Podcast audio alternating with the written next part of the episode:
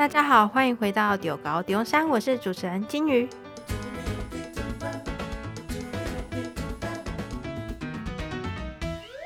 上一集与郭建成主任谈了有关物理系所注重的学生特质。其实大家呢，不用按照单一科系去准备，只要能表现出自己所学的心得，其实也是可以加分的。今天我们请到的来宾是国立中山大学应用数学系的陈志伟助理教授。教授的专长是几何分流跟流行学习，曾经也参加过中山与高中端的座谈会，想必对高中升学资讯相当的了解。相信今天教授可以为高三生们解惑。教授你好，你好。那我们开始访问吧。以贵系来说，目前有分一般组跟英文组，想请问老师。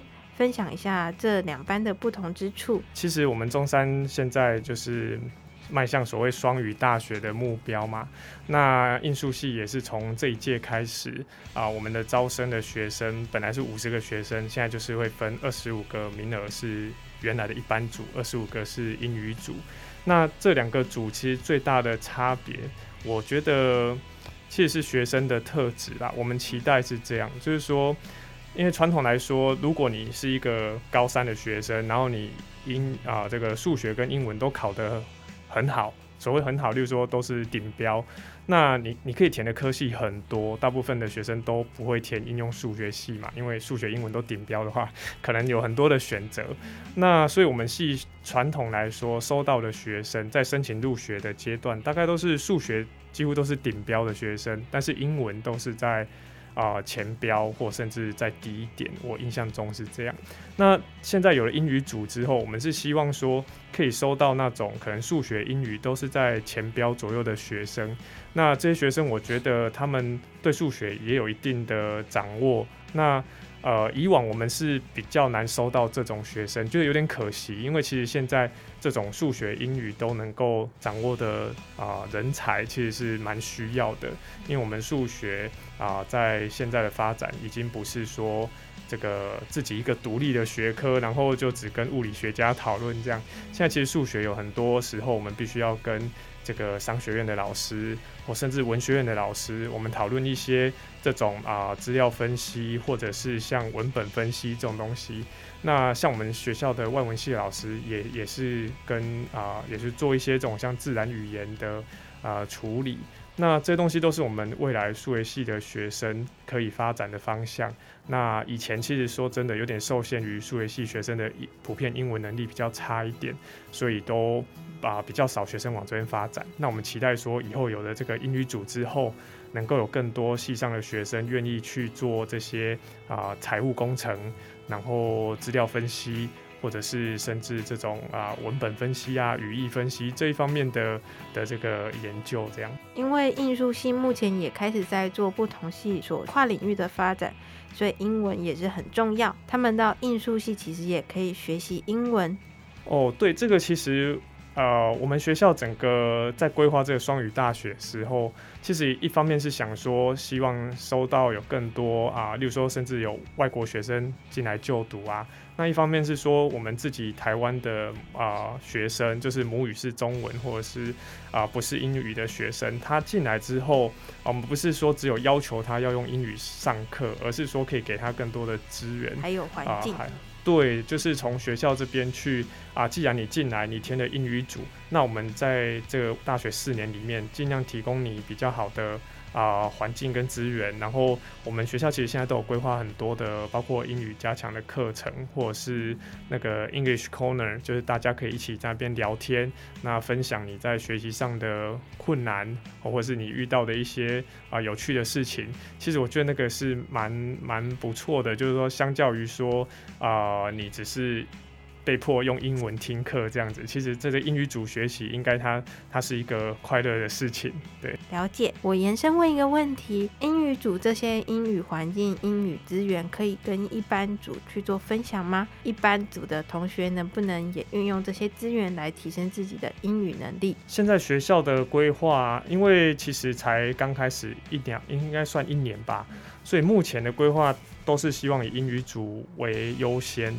那日后看整个情况，因为受限于这个场地啊，然后师资啊，所以现在目前英语组可以说是优先。那日后当然我们也希望说一般组的学生也可以有这样子的一个资源可以使用。了解。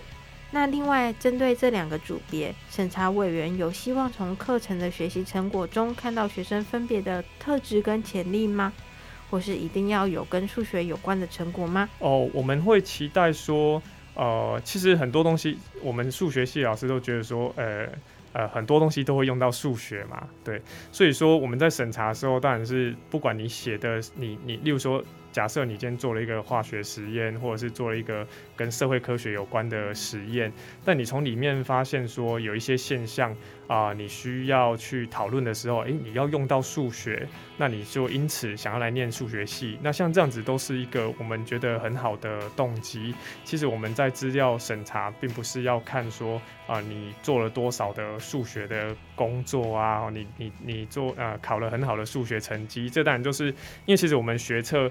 啊、一阶筛过，大家数学成绩都差不多了，能力都是有达到那个标准的，甚至都超过我们设的标准。这样，那所以我们在第二阶段书面审查，其实注重的是说你的动机，那你对这些大学数学的一个认识是不是啊、跟我们想的不一样？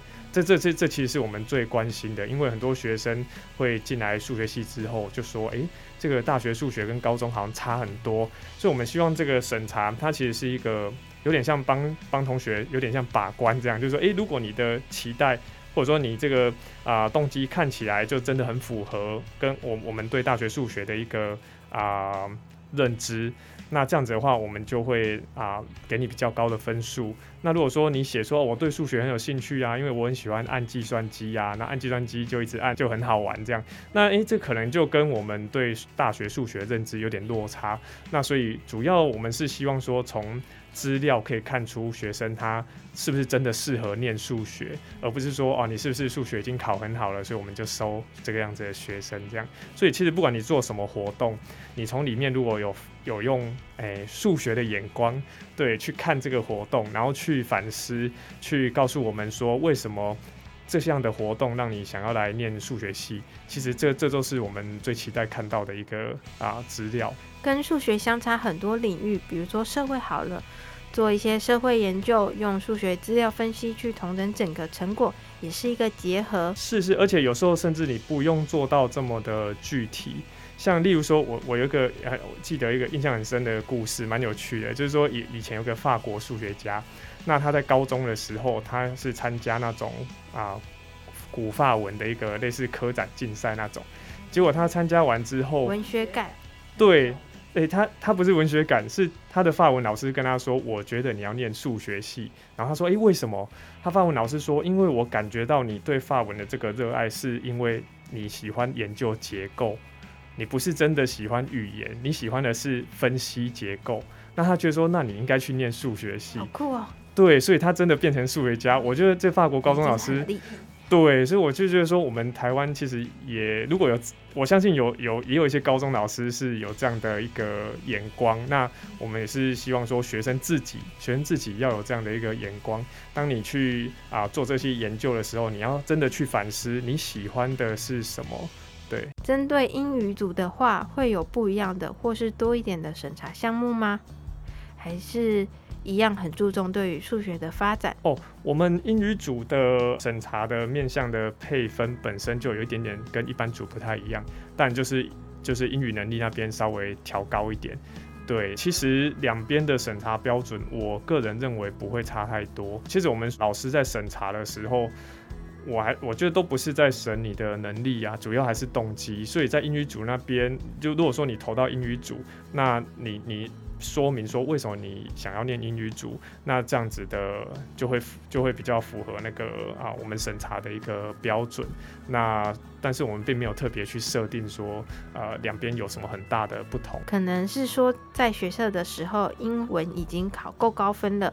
大家都是有一定能力才去面试的。对呀，对呀。那下一个问题，关于高三生们申请大学系所所做的相关审查资料准备啦，现在采取的项目有撰写多元表现的重整心得。关于这部分，想问老师，您建议学生该怎么样去撰写呢？这可以分很多面向啦。那例如说一些比较技术层面的，其实网络上有很多老师会提到，啊，包括格式什么的，所以那就先不提。可能他们比较想知道数学系会怎么看待这件事。是，所以其实这件事情就回归到刚刚讲的，就是数学的眼光啦。因为这这有点抽象，不过等一下看看有没有什么比较好的例子。因为它的这个重整心得，是因为你上传了很。多跟多元表现相关的一些内容。那以我们数学系来说，以以前以前最常见的多元表现就是数学竞赛。那数学竞赛的成绩当然是一个很客观的，而且它可以告诉我们说，如果你在某个数学竞赛不用很很厉害的什么奥林匹亚的，哈，就是说任何数学竞赛里面你取得不错的成绩，基本上就是表示你有这个能力，而且你有兴趣去做这件事情，那你也可以做得不错。那所以这个在啊、以以往的资料审查里面都是一个啊蛮、算蛮加分的点。那可是现在。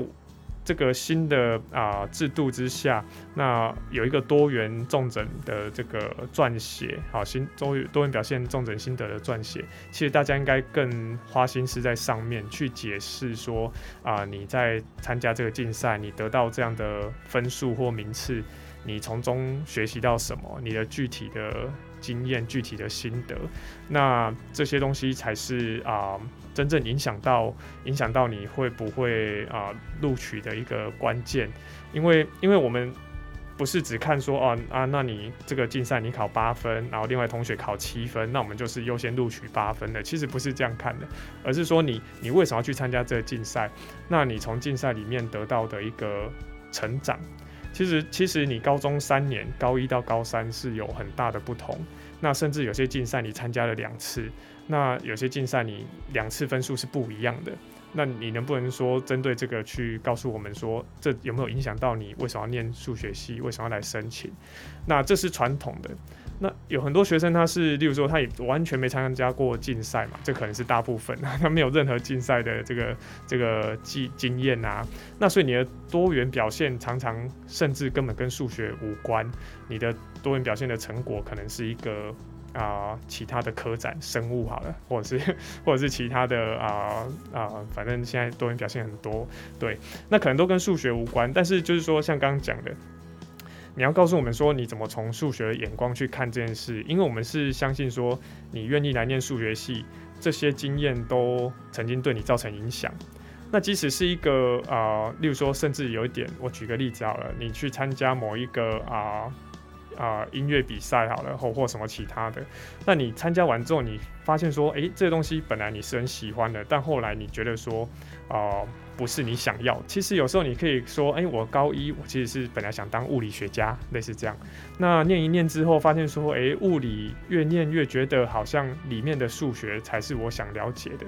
那你你以前的多元表现通通是物理的。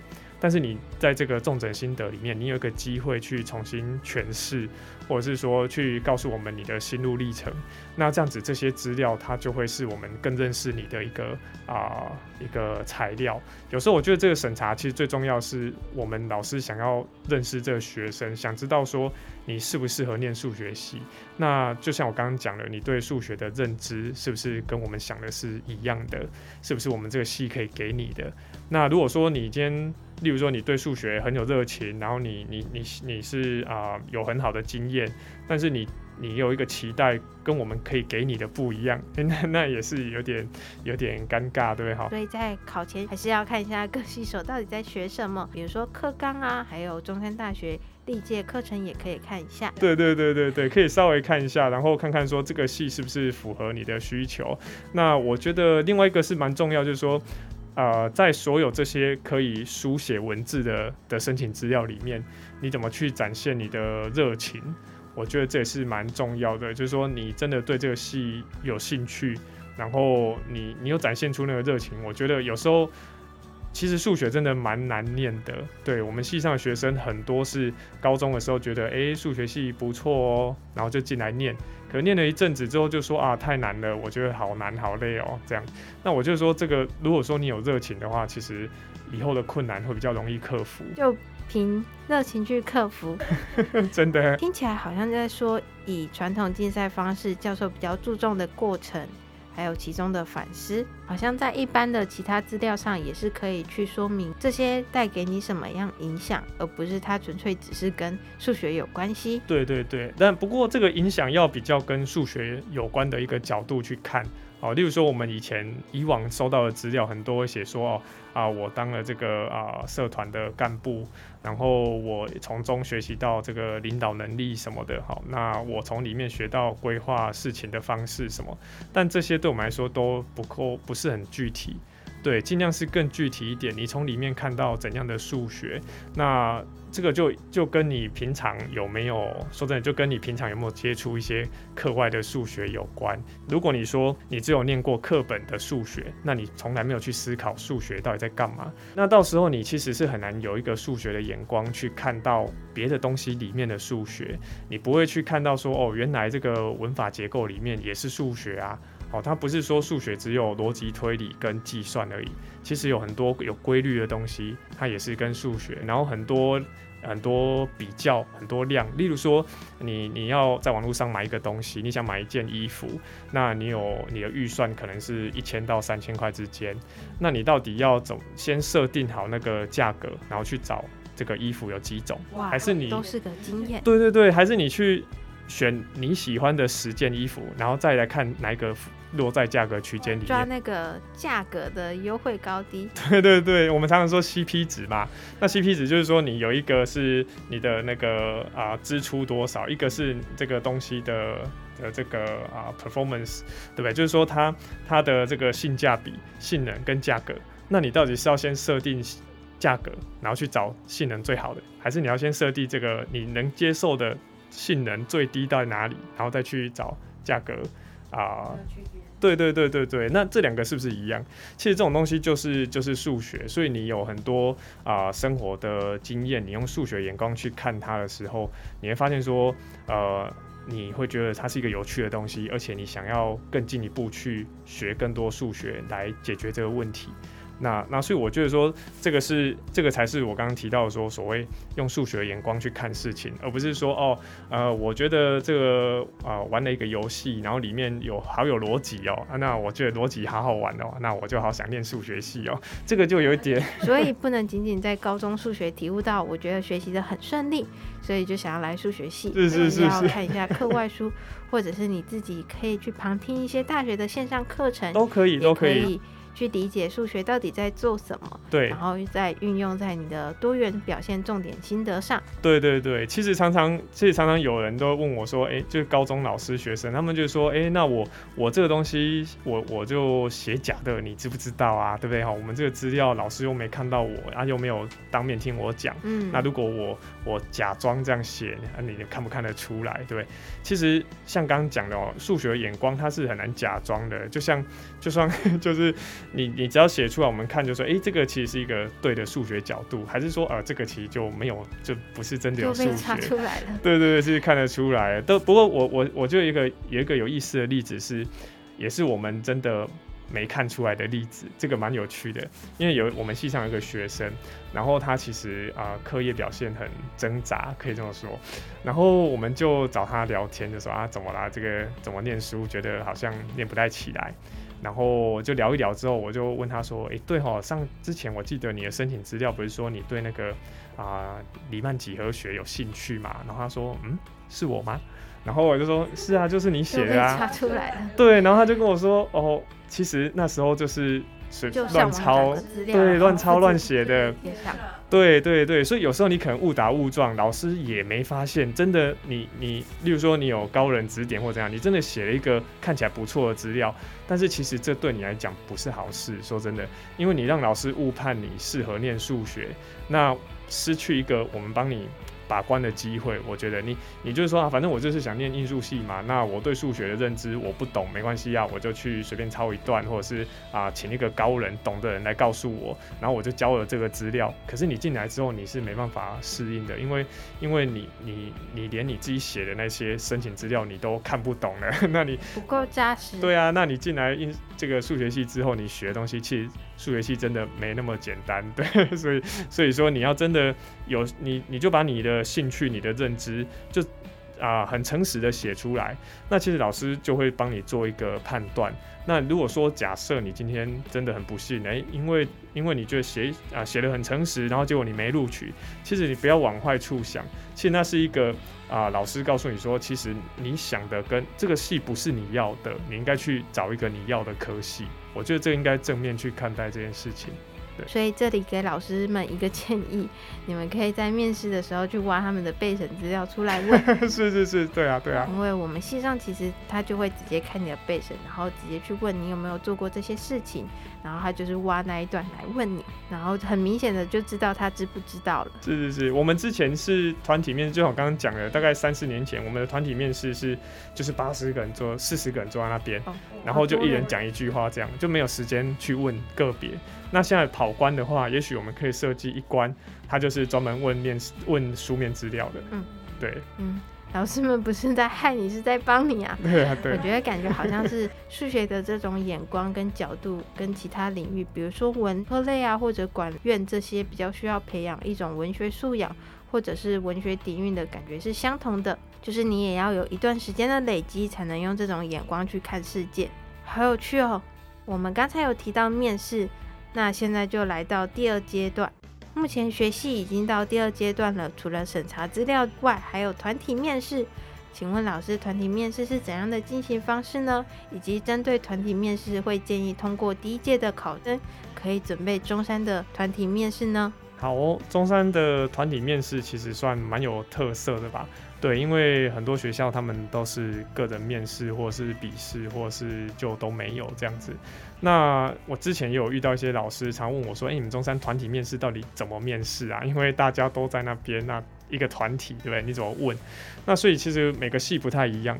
对，那我们有试过一些不同的方式。以往是啊，四十个学生在一个大教室，然后老师问一些问题，大家来抢答。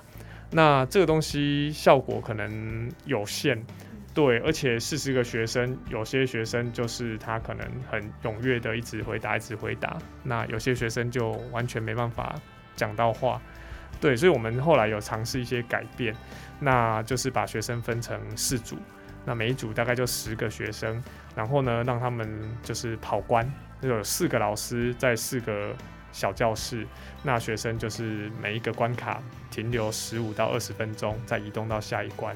那这样十个学生有十五到二十分钟的时间，可以来回答老师在那个小教室问的问题。那其实我们不是真的很严厉的在考试，对，他其实有一点一边考试一边是在互相认识。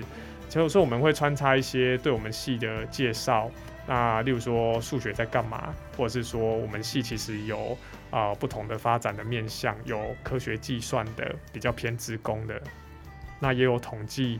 资料分析的啊，那所以这些不同的面向会有不同的老师在各个教室里面稍微跟你解释一下，说哦，我们系这个统计是在干嘛，那就趁机问一些问题。那一方面也是观察学生的兴趣，因为有时候我们发现说，诶，学生来其实他。没走认真在听这样，那像这样会影响到你的面试的分数嘛？因为诶、老师在讲啊，怎么怎么没在听这样啊？问了一下子在晃神这样，所以其实倒不是说只观察你的数学知识，对，我们更多的是想知道，就像刚刚讲的，你到底有没有热情？你到底对这个戏有没有兴趣？那如果你主动提一些问题的话，其实都是很好的一个表现哦。因为其实二十分钟十个学生能做事也不多，那能不能把握这个机会？然后你就就放轻松，然后来这边老师讲什么你就听，然后就是举手发问回答，那这样子就就就会拿到比较高的分数。所以要专心聆听，也希望同学们不要对于大学数学的认知落差太大，在这个面试的阶段也再审一次，他们是不是很了解大学的面试？也有可能在面试之后发现，其实跟我想象的很不一样。对对对对对，我就是一个互相认识的过程。然后呃，学生如果说把握这个机会，其实不要把它当做一个面试，也当做对我们系的一个认识。那来了，既然会遇到四个甚至更多不同的老师。那你把握机会去提问，你你心里对数学系可能还是有一些啊疑问或者是期待，那也是可以在当下提出来。例如说啊，以前有学生问过说，那他如果要考精算师。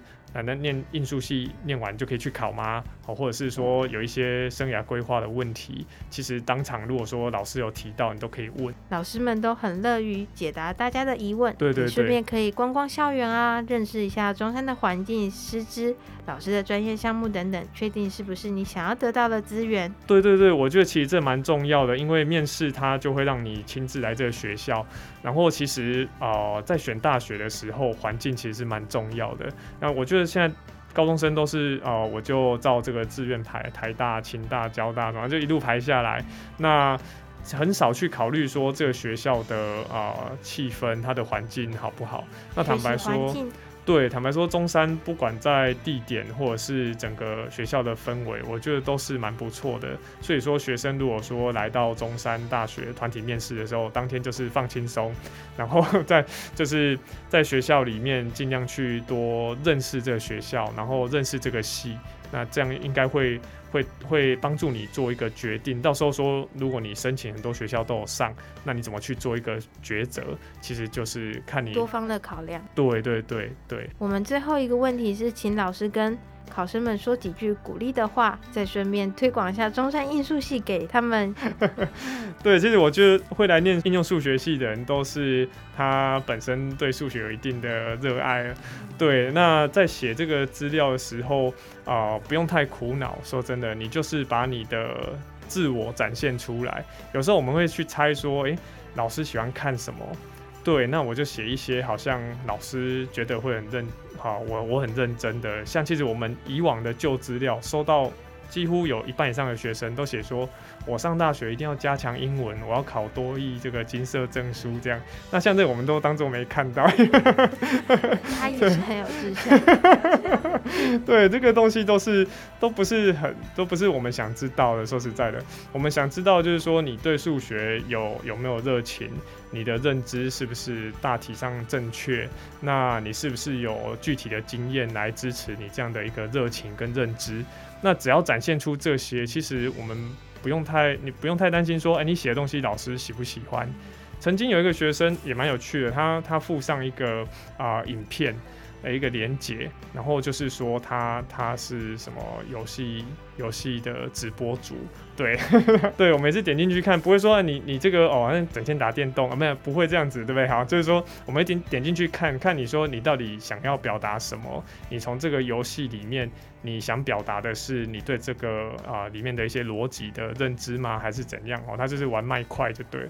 麦块很注重数学，我也有在看别人玩麦块，他们就会说哦，这个我要盖几组啊？他们会直接计算整栋建筑要用多少组多少箱，对对对，以组箱六十四为单位的。对，我觉得这个东西是说你怎么去展现。那这个学生呃，其实我忘记他是谁啊，我忘记他有没有录取了。那总之我看完之后发现他的他的重点不太一样，他的重点是说他很会。表达，然后他很可以跟听众互动，那没有提到数学这样，比较可惜一点。对，我就比较可惜一点。明明你玩的游戏很数学，明明就很对对对，需要用到创造力跟逻辑力。对，所以我就是说，你用什么方式表达都可以。那你真的把你最感兴趣、觉得最好玩的告诉我们，也许你。不知道那是跟数学有关，但是我们看到说，诶、哦，原来你对这个会有兴趣，想必你对数学也会有兴趣，所以我觉得说，你勇敢的跟老师说你的，甚至是你的梦想，哦，不止不是大学四年的规划，而是你想成为怎样的人，其实这是很重要的。那你想成为一个有分析能力的人，那你来念数学系，那很好啊，对不对？那你你如果说你未来的规划，你想到啊。某些国际企业去上班啊，什么，其实这都是可以写。那我们一起来判断说，诶，到底这个系能不能提供你这样的啊帮助？你适不适合在这边学习？我觉得这是可以把它勇敢写出来，所以不用太担心说，诶，老师你想看什么？其实有时候你猜又猜错，那反而你就是把你自己喜欢的写出来。对，我觉得这有点像互相的。学生们希望可以进到他们喜欢的系，但老师们也会帮你们评估我们的资源跟环境是不是符合你的梦想，或者是你的想法。这样子是一个蛮好的观点，针对现在哀嚎遍野的高三生们，他们可以更放松、轻松的去看待这件事。就是说，成绩虽然是成绩，但是你都进入二阶了，不如直接摊牌说，你就想要得到怎样的资源，你就想要拥有怎样的环境，能不能符合你的梦想？这样反而对你今后的路也比较确切一点，就不是在挣扎说，哎，我进到这个科系，可是不是我想要的，还要走弯路，感觉会比较痛苦。听了这么多资讯，大家应该对应数系可以松一口气，放轻松，不用猜测说大学教授们到底要我们这些高中生写什么了，不用了。那我们今天节目也进到尾声，非常感谢应用数学系陈志伟教授跟大家分享那么多东西，也安抚了大家的心理，还提到很多教授过往遇到的同学经验，也是一个很好的范例，告诉大家可以怎么写。也不用太焦躁，我写的内容可能跟艺术系不是有关系的，而是你要用数学的角度，像刚才的 micro，我就觉得它是一个数学，其实是非常直观的，就是数学这个敏感度。那我们丢高丢山，接下来还有一些学习历程档案的相关访谈。正在准备申请入学的高三同学们，千万不要错过！想要收到第一时间上架通知，还有更多升学相关资讯，快到 FB 跟 Instagram 搜寻国立中山大学招生资讯，追踪订阅并分享给你身边需要的朋友。也不要忘记收听我们丢高丢三的 Podcast 节目，我们每周二四都会上架一集新节目，要记得订阅，也可以留言跟我们分享心得还有建议。那我们再次感谢陈教授，大家拜拜，拜拜。